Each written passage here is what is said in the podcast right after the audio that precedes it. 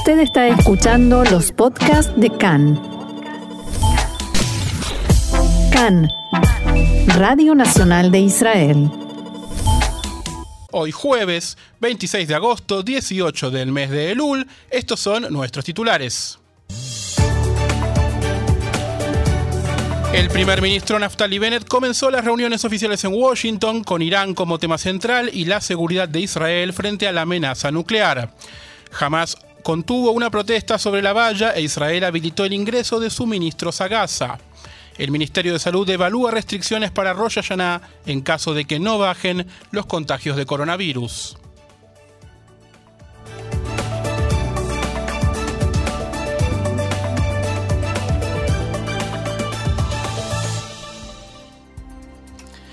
Bien, eh, la primera información ya la saben si viven en el sur del país porque este mediodía sonaron las sirenas de ataque aéreo en varias ciudades y poblados del sur del país, incluso también en algunos del centro, pero rápidamente desde Tzal aclararon que se trató de una falsa alarma.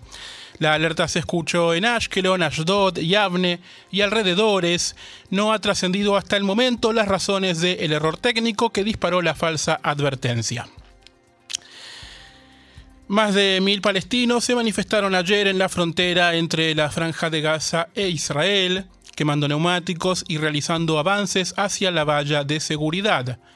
Tras los incidentes del pasado sábado, el nivel de violencia fue menor, controlado en parte por los miembros de la llamada Fuerza de Contención del grupo terrorista Hamas, a quien en las imágenes podían divisar con chalecos amarillos eh, entre los miembros de la protesta, entre las personas que estaban protestando, tratando de, de alguna manera, atenuar la situación. El ejército de Israel había desplegado tropas adicionales a lo largo de la frontera en preparación ante la protesta y respondió con armas de dispersión antidisturbios menos letales como gases lacrimógenos y granadas paralizantes. De acuerdo con el Ministerio de Salud de Gaza dirigido por Hamas, 14 palestinos resultaron heridos durante la manifestación, 5 de ellos por armas de fuego, 2 por balas de goma y 7 por inhalación de gases lacrimógenos. La protesta se realizó al este de la ciudad de Han Yunis, en el sur de la franja, y se disipó en gran medida al atardecer.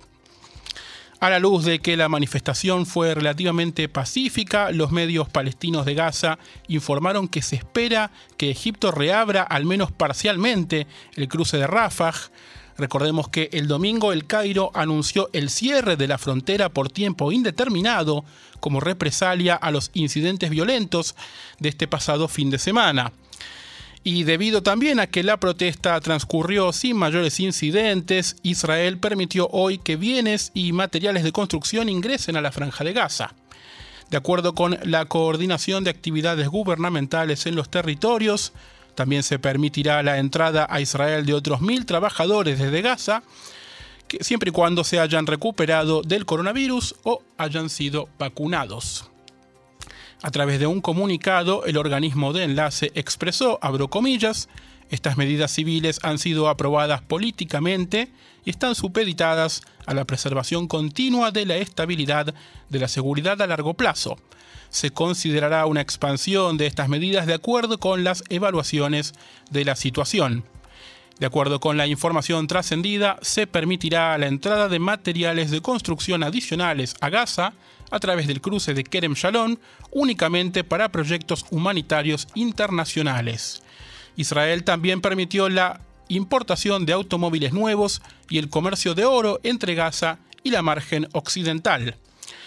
Y la siguiente información nos lleva a Washington, donde, como hemos destacado en nuestro programa de ayer, ya se encuentra el primer ministro Naftali Bennett. La visita, su agenda y el contexto en este informe de nuestra compañera Roxana Levinson. El primer ministro Naftali Bennett inició anoche una serie de reuniones en su primera visita oficial a Estados Unidos de cara al encuentro que mantendrá esta tarde con el presidente norteamericano Joe Biden. Bennett se reunió en la tarde de ayer con el secretario de Defensa de Estados Unidos, Lloyd Austin, y el secretario de Estado norteamericano, Anthony Blinken. Por supuesto que, más allá de la atención puesta en lo que sucede en Afganistán, la llegada de Bennett coincidió con la nueva manifestación y los disturbios en la frontera entre Israel y la Franja de Gaza. Una fuente diplomática dijo anoche a los periodistas que acompañan al primer ministro Bennett en este viaje que el gobierno norteamericano está haciendo llegar mensajes a todas las partes involucradas para frenar la escalada en la zona. Los norteamericanos principalmente están ejerciendo presión sobre Egipto para que calme la situación antes de que se genere un nuevo enfrentamiento armado. Bennett recibió informes en tiempo real sobre todo lo que sucede en la franja de Gaza y en la frontera. De todos modos, el primer ministro israelí tiene intención de poner el foco de este primer encuentro con Biden en Irán y dejar en claro que Israel se opone al regreso al acuerdo nuclear. En la reunión, Naftali Bennett y Joe Biden dialogarán también sobre un posible aumento de la ayuda de seguridad de Estados Unidos a Israel, especialmente para renovar la reserva del sistema cúpula de hierro.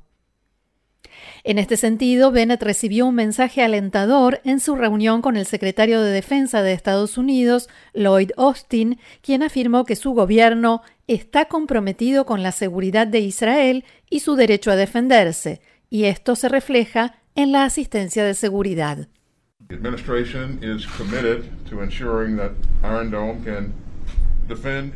La administración está comprometida a garantizar que el sistema cúpula de hierro continúe protegiendo a los ciudadanos israelíes de los ataques terroristas. Estamos trabajando con el Congreso para dar una respuesta positiva a vuestro pedido de una ayuda de emergencia de mil millones de dólares. También estamos comprometidos a mantener la capacidad de Israel para defenderse de Irán y sus aliados, agregó el secretario de Defensa norteamericano. Tras la reunión, el Departamento de Defensa informó en un comunicado que ambos dialogaron sobre la amplia gama de amenazas planteadas por el programa nuclear de Irán, el apoyo al terrorismo y la agresión marítima y acordaron cooperar en defensa aérea y antimisiles y contrarrestar sistemas aéreos no tripulados. El tema Afganistán realmente mantiene ocupadas y preocupadas a las autoridades norteamericanas y por eso la reunión de Bennett con el secretario de Estado Anthony Blinken fue postergada dos veces durante la jornada de ayer. Finalmente, Blinken dio la bienvenida a Bennett diciendo que es un placer recibirlo en Washington y destacó el entusiasmo del presidente Biden de cara a su primer encuentro. Abro comillas, Biden espera conocerlo, ha trabajado con todos los primeros ministros de Israel desde Golda Meir. Nuestro compromiso con la seguridad de Israel siempre ha sido y siempre será incuestionable. Trataremos sobre la seguridad y la estabilidad regional y nuestro interés común sobre Irán y su programa nuclear.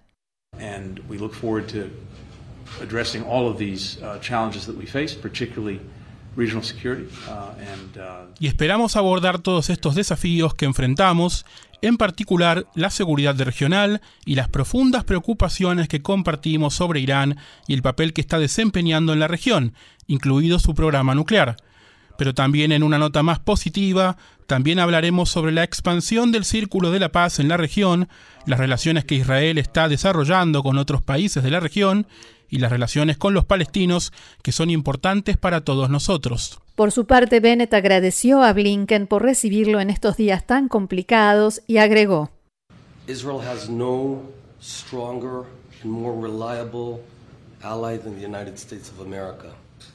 Israel no tiene un aliado más fuerte y confiable que Estados Unidos. Desde nuestros inicios y hasta el día de hoy, especialmente en estos días, ustedes siempre están con nosotros, nos respaldan y eso es muy importante para nosotros. Puedo asegurarle que no encontrará ningún amigo que sea más confiable y agradecido que nosotros. Traigo de Israel un espíritu nuevo, un espíritu de personas que a veces tienen opiniones diferentes, pero que trabajan juntas en cooperación, buena voluntad y un espíritu de unidad. Trabajamos duro para encontrar las cuestiones en común en las que estamos de acuerdo y avanzar en ellas, y parece que funciona. Desde el Departamento de Estado norteamericano dijeron en el comunicado posterior a la reunión que Blinken y Bennett enfatizaron la importancia de la alianza entre Estados Unidos e Israel y dialogaron sobre temas de seguridad regional, destacando el asunto de Irán, dicho esto entre comillas. Por otro lado, Blinken subrayó que israelíes y palestinos merecen medidas iguales de libertad, prosperidad y dignidad, lo cual es importante por derecho propio y como un medio para promover las perspectivas de una solución de dos estados. Fuentes del Departamento de Estado dijeron al corresponsal de Cannes en Washington que aprecian y consideran muy positivo el mensaje de Bennett que viene a abrir una nueva página en las relaciones entre Israel y Estados Unidos.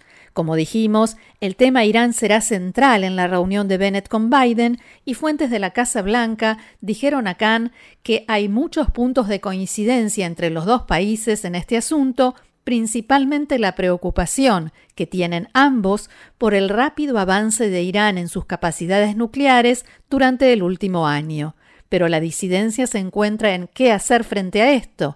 Bennett ha declarado que se opone al regreso al acuerdo nuclear con Irán y fuentes allegadas a Biden señalan que el presidente ha llegado a la conclusión de que precisamente la retirada estadounidense del acuerdo es lo que llevó a Irán a avanzar hacia la bomba nuclear.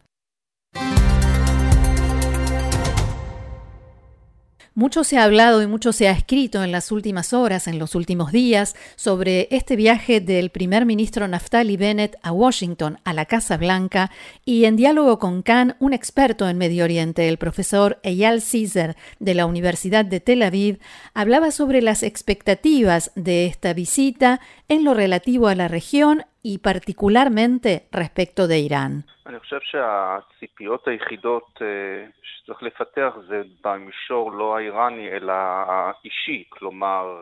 Pienso que las únicas expectativas que podemos tener no están en lo referente a Irán, sino en el nivel personal, o sea, el hecho de que Bennett y Biden se conozcan. Bennett es un primer ministro nuevo y en circunstancias especiales.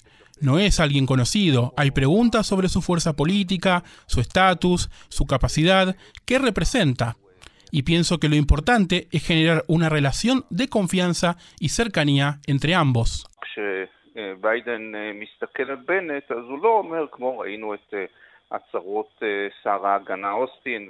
Cuando Biden observa a Bennett, no habla, como lo hicieron Austin y Blinken, sobre el sistema cúpula de hierro y demás.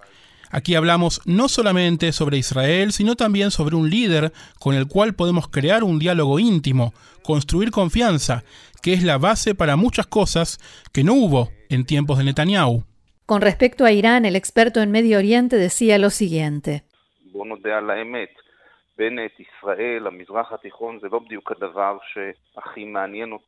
Admitamos la verdad, Bennett, Israel, Medio Oriente no son precisamente los asuntos que más le interesan a Biden en estos días. Más que eso, le preocupa lo que sucede dentro de Estados Unidos, el tema de Afganistán y más aún las consecuencias de Afganistán para la imagen de Biden y de Estados Unidos. Por tanto, Biden quiere silencio, que Bennett no lo sorprenda, no quiere discusiones e inestabilidad en Medio Oriente.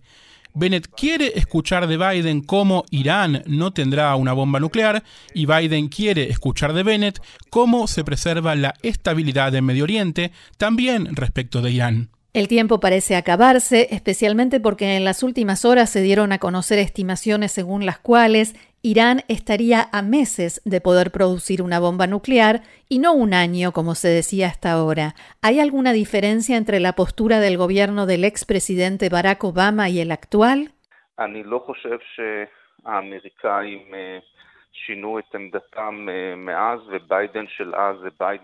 No creo que los norteamericanos hayan cambiado su postura desde entonces.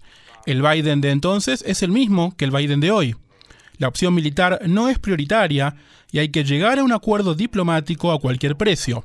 Sabemos que las declaraciones norteamericanas que aseguran que no permitirán que Irán tenga una bomba nuclear son como las declaraciones en las que aseguraban que no permitirían que cayera el gobierno de Afganistán.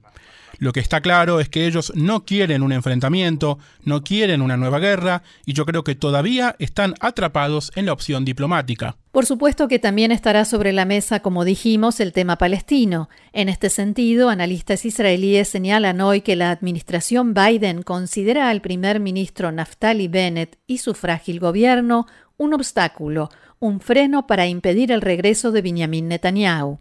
Según el diario Aretz de hoy, los asesores de Biden ya le advirtieron al presidente que, si impulsa medidas en el frente palestino, desarmará esa coalición que impide el regreso del ex primer ministro Netanyahu. Por tanto, concluyen, Bennett tendrá un mayor margen de maniobra en este aspecto.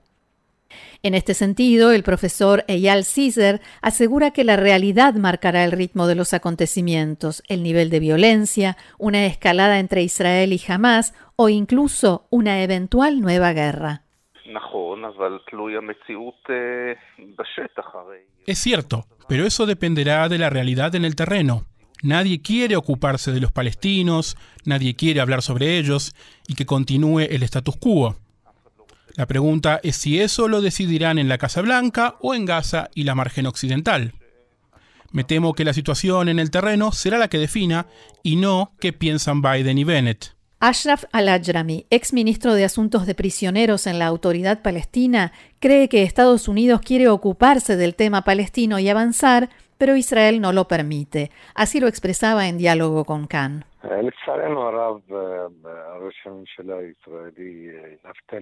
Lamentablemente, el primer ministro de Israel, Naftali Bennett, no avanza en ninguna dirección en el tema palestino-israelí. Israel no permite que haya un avance en este tema, a pesar de que los norteamericanos quieren que haya progresos en base al principio de dos estados. Pero el primer ministro de Israel y la forma como está compuesta su coalición hacen que no sea posible. Al-Ajrami tampoco ve diferencias entre el actual gobierno israelí y su predecesor.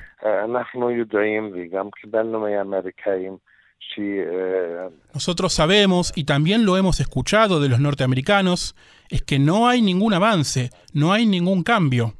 Todo lo que se puede hacer son pequeños pasos en el terreno, quizás mejoras en lo económico y social, pero seguimos en un conflicto continuado que una y otra vez vuelve a estallar en forma violenta y no sé cuánto más podremos esperar. Hemos esperado durante 12 años bajo el gobierno de Benjamin Netanyahu y no sé cuánto más tendremos que esperar con la nueva coalición de gobierno. En este sentido, el mayor desafío de Bennett, dicen analistas israelíes, será evitar desacuerdos públicos y visibles con Biden sobre el tema palestino. Eso le permitirá también centrarse en la cuestión iraní.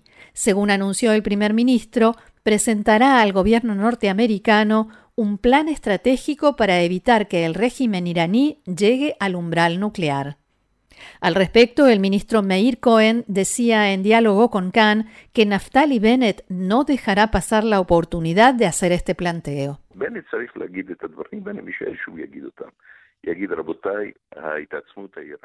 Bennett tiene que decir todo esto y yo creo que lo dirá. Él dirá, Señores, el fortalecimiento militar de Irán no puede continuar. Si quieren eternizar el régimen de los ayatolás, lo que hay que hacer es continuar con esta política de permitirles el desarrollo nuclear.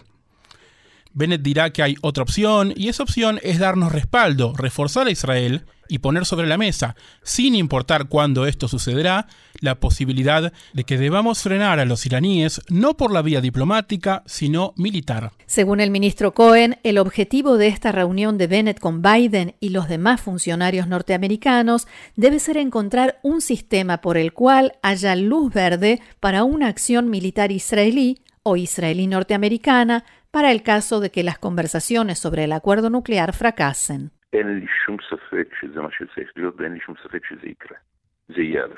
No tengo ninguna duda de que eso es lo que debe suceder y que es lo que sucederá. La opción estará en la conversación, estará sobre la mesa.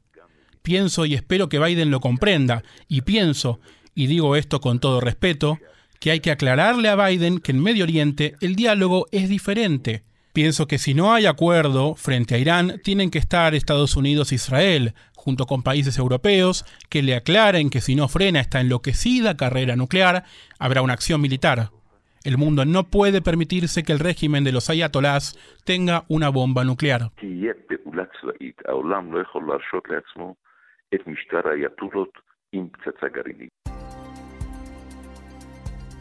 El Ministerio de Salud informó que durante la jornada de ayer se registraron 8.800 nuevos casos de infectados con coronavirus. Esta cifra representa el 6,57% de las 139.000 pruebas realizadas. Actualmente en Israel hay más de 79.000 pacientes con el virus activo, de los cuales 1.120 se encuentran hospitalizados, 680 de ellos están en estado grave y 135 requieren de la asistencia de un respirador. Hasta ahora y desde el comienzo de la pandemia han fallecido en Israel a causa del coronavirus 6.909 personas. Casi 500 personas fallecieron en el transcurso de los últimos dos meses desde que inició el brote de casos por la variante Delta. Además, respecto de la vacunación, hasta anoche más de 1.700.000 israelíes habían recibido la tercera dosis del refuerzo de la vacuna de Pfizer contra el coronavirus. Al respecto, se confirmó también ayer que desde la próxima semana toda la población mayor de 16 años podrá recibir la tercera dosis y que para eso solo se requerirá que hayan transcurrido al menos 5 meses desde la segunda aplicación. Y cuando las cifras de contagio no muestran un verdadero alivio en los casos, sino más bien lo contrario, y mientras el gobierno discute a toda hora sobre si aplicar o no nuevas restricciones, el ministro de Finanzas, Avigdor Lieberman, mostró ayer su enérgica oposición a que se impongan más medidas, más medidas restrictivas o de cierre en la lucha contra el coronavirus. Durante una conferencia de prensa, Lieberman envió un claro mensaje al ministro de Salud, Nitzan Horowitz, al declarar que, abro comillas, tenemos que dejar de hablar de nuevas restricciones y dejar que la economía funcione. Asimismo, frente a la demanda de los empresarios que exigen una compensación debido a la disminución de sus ingresos, de sus ingresos perdón, como consecuencia de las etiquetas verde y violeta, Lieberman expresó, vayan a Superland y a los restaurantes, está todo lleno. Superland, un parque de diversiones en Rishon LeZion. Según Lieberman, dado que muchas de las restricciones comenzaron hace menos de un mes y varias otras hace menos de una semana, se necesitan por lo menos 10 días más para poder realizar una evaluación de la situación. Por eso, según sus palabras, hasta que eso no ocurra es demasiado pronto para pensar en sumar nuevas restricciones. Por otra parte, Lieberman habló también sobre los conflictos en los hospitales públicos y volvió a cargar contra Horowitz al declarar que, abro comillas, nos comprometimos a transferir 330 millones de shekels durante seis meses, 55 millones por mes. El dinero está siendo enviado al Ministerio de Salud y es su responsabilidad hacerlo llegar a los hospitales. Hágalo. Y hablando del Ministerio de Salud, fuentes de dicha cartera informaron anoche que evalúan la posibilidad de reducir las reuniones familiares durante las festividades del mes de Tishrei en caso de que los contagios continúen subiendo de manera acelerada. Según la información a la que tuvo acceso Khan, desde la cartera que maneja Horowitz, plantean un plan que según, según el cual los encuentros se reducirían a un máximo de 30 personas. Además, las fuentes consultadas recalcaron que por el momento no se especula con prohibir las reuniones festivas. Desde el Ministerio mantienen un optimismo algo cauteloso mezclado con preocupación por los datos de contagios. Por un lado, las cifras de contagios de verificados siguen en aumento y son muy altas, pero por el otro está claro que la tercera dosis funciona y previene la infección y además cierta estabilización en el número de pacientes en situación grave. En base a esto y considerando los datos que revelan que existe una efectividad 10 veces mayor en la prevención de la enfermedad entre quienes recibieron la tercera dosis, desde el Ministerio confían en que hay muchas posibilidades de notar una desaceleración e incluso una disminución en los contagios luego de superar los 2 millones de vacunados con el refuerzo. Y faltan seis días para el anunciado comienzo de clases, la fecha clave del primero de septiembre. Desde diferentes sectores del gobierno ya analizan los números que pueden complicar o no el normal funcionamiento del sistema educativo. En las últimas horas se revelaron cifras que son seguidas con suma atención tanto desde los Ministerios de Salud y Educación, así como también desde la Istadrut Amorim, el sindicato de docentes. Se espera que la semana que viene vuelvan a las aulas alrededor de 2 millones y medio de niños, desde el preescolar hasta el último nivel del secundario, pero al día de hoy 121.000 de ellos están aislados y no podrían concurrir a las escuelas. Del total de aislados hay unos 30.000 niños transitando la enfermedad. La mayoría de ellos tienen 11 años o menos, es decir, que pertenecen al grupo de edad que aún no pueden recibir la vacuna. Por otra parte, en los últimos 10 días se duplicó el número de estudiantes contagiados. Respecto de las vacunas, hasta ahora más de 700.000 personas menores han sido inoculados con al menos una dosis, lo que representa aproximadamente una quinta parte de todos los estudiantes. Actualmente el sistema educativo emplea a unos 250.000 profesores y según datos del Ministerio de Educación, todavía hay un 15% que no está vacunado. Más de 2.000 maestros permanecen con el virus activo y eso no incluye a los demás empleados o personal no docente como asistentes o secretarias. Hasta ahora se sabe que las clases comenzarán con el esquema aprobado, según el cual los grados estudiarán en el aula o a distancia dependiendo de que tengan más o menos el 70% del alumno vacunado, más o menos del 70% del alumnado vacunado pero ya se sabe que los ministros esperarán hasta último momento para conocer actualizaciones de los datos y entonces sí tomar cualquier medida de modificación que, como indicó el primer ministro Bennett a principios de esta semana, las clases comienzan pero nos reservamos el derecho de modificar según sea necesario. Los vuelos locales e internacionales en el aeropuerto Ben Gurion sufren hoy largas demoras debido a una medida de fuerza tomada por trabajadores aeroportuarios. La protesta que comenzó esta mañana es contra un plan de la Autoridad de Aeropuertos de Israel que busca eliminar 350 empleos permanentes debido a la reducción de vuelos provocada por las restricciones de la pandemia. La medida comenzó esta mañana y estaba planeado que se prolongue durante todo el día y se extienda a otros aeropuertos y aeródromos del país, pero pasado el mediodía los trabajadores accedieron a suspender la huelga gracias a un acuerdo para regresar a la mesa de negociación. El Tribunal Laboral Regional de Batiam dictaminó que no se podrán tomar medidas unilaterales durante las negociaciones que se llevarán a cabo durante al menos 12 días. Se espera una gran congestión y demoras durante todo lo que resta del día de hoy para todos los vuelos del aeropuerto Ben Gurión mientras los trabajadores retoman sus tareas, así que si se dirigen al aeropuerto, mucha paciencia, como siempre. El pasado martes, trabajadores de El Al intentaron obstaculizar la partida del primer ministro Bennett a Washington. La manifestación se llevó a cabo a pesar de que la Istadrut, la central obrera, acordó no retrasar el vuelo y los trabajadores finalmente se dispersaron antes de que llegara el primer ministro, lo que provocó solamente un ligero retraso en los procedimientos. Y la ley de reunificación familiar vuelve a ser noticia porque ya ha pasado más de un mes y medio desde su caída en la Knesset, que no, el gobierno no logró renovarla, pero funcionarios del Ministerio del Interior, confirmaron que en los últimos 30 días el organismo ha recibido un aumento considerable de solicitudes de palestinos que pretenden tramitar su residencia o su ciudadanía. Según declaraciones publicadas hoy en Cannes, en la mañana de hoy, son más de 1.200 los pedidos solicitados en un mes, cifra que equivale a la cantidad que solía presentarse a lo largo de todo un año mientras la ley estaba en vigencia. Desde el Ministerio informaron también que actualmente trabajan en la formulación de un procedimiento interno que permita atender esta oleada de solicitudes. Al mismo tiempo, indicaron que desde la oficina de la ministra Yelet Shaked pretenden convencer a la oposición de volver a promulgar la ley para detener el flujo de solicitudes presentadas, pero todavía no se sabe de manera concreta si esto ocurrirá ni, en tal caso, cuándo. Vamos por un momento a la información internacional. El Parlamento de Irán aprobó ayer casi todas las elecciones de gabinete del nuevo presidente Ibrahim Raisi, lo que le permitirá finalmente comenzar de manera definitiva en su gobierno luego de la victoria electoral de junio.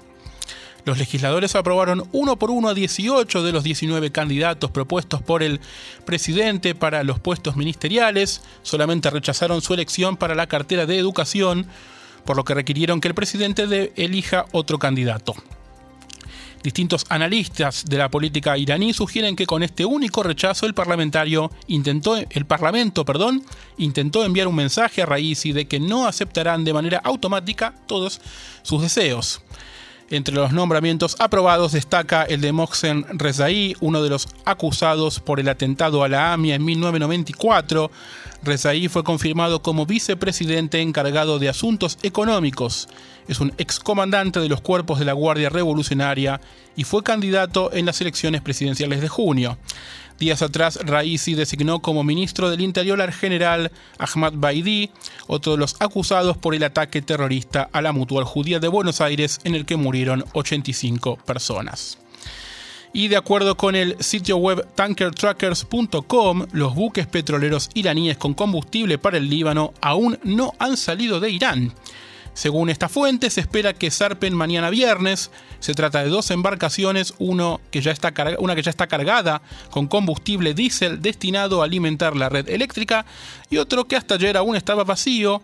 Se cree que tendrá gasolina para motores. Recordemos que el secretario general de Hezbollah, Hassan Nasrallah, había afirmado el domingo que el primer envío de petróleo iraní ya estaba de camino al Líbano y que un segundo barco zarparía en los próximos días. Nasrallah también prometió que a estos barcos los seguirían más.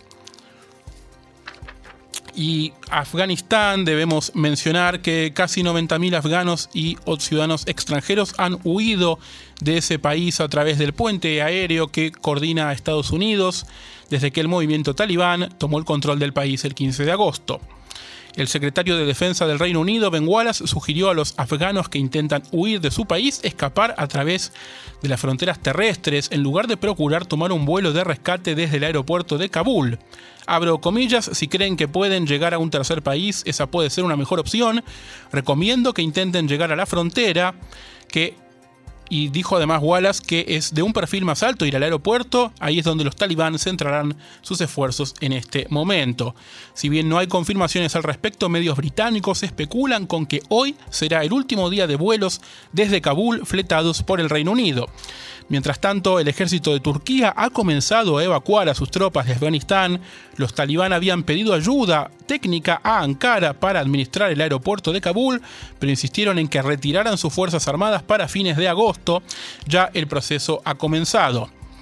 Respecto de Estados Unidos, a pesar de los reiterados pedidos de otros líderes occidentales, el presidente Biden mantuvo firme su postura del 31 de agosto como fecha límite para el retiro total.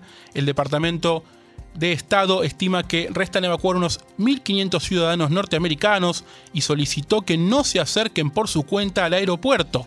También instó a través de un comunicado de emergencia a cualquier persona que esté cerca del perímetro del complejo que se fuera de inmediato del área. Los gobiernos británico y australiano también emitieron advertencias similares a sus ciudadanos. Fuentes de seguridad norteamericanas revelaron a medios locales que hay una muy creíble amenaza de ataque inminente a la zona del aeropuerto. El diario The New York Times estimó esta mañana que unos 250.000 afganos que son elegibles para recibir visas de refugio en Estados Unidos aún permanecen en Afganistán. Se trata de intérpretes, asesores y otros colaboradores que trabajaron con el gobierno y las organizaciones norteamericanas durante los últimos 20 años.